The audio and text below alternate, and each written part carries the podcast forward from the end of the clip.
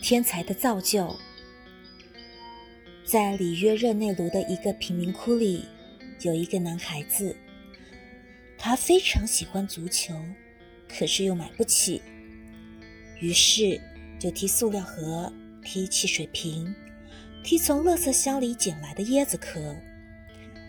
他在胡同里踢，在能找到的任何一片空地上踢。有一天。当他在一处干涸的水塘里猛踢一个猪膀胱时，被一位足球教练看见了。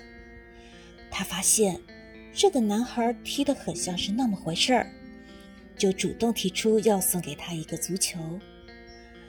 小男孩得到足球后踢得更卖劲了。不久，他就能准确地把球踢进远处随意摆放的一个水桶里。圣诞节到了。孩子的妈妈说：“我们没有钱买圣诞礼物送给我们的恩人，就让我们为他祈祷吧。”小男孩跟随妈妈祈祷完毕，向妈妈要了一个铲子，便跑了出去。他来到一座别墅前的花园里，开始挖坑。就在他快要挖好坑的时候，从别墅里走出来一个人，问小孩在干什么。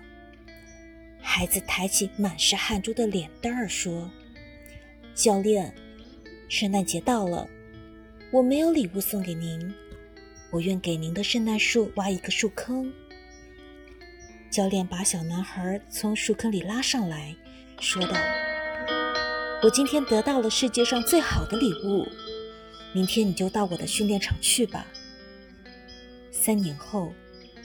这位十七岁的男孩在第六届足球锦标赛上独进二十一球，为巴西第一次捧回了金杯。一个原来不为世人所知的名字——贝利，随之传遍世界。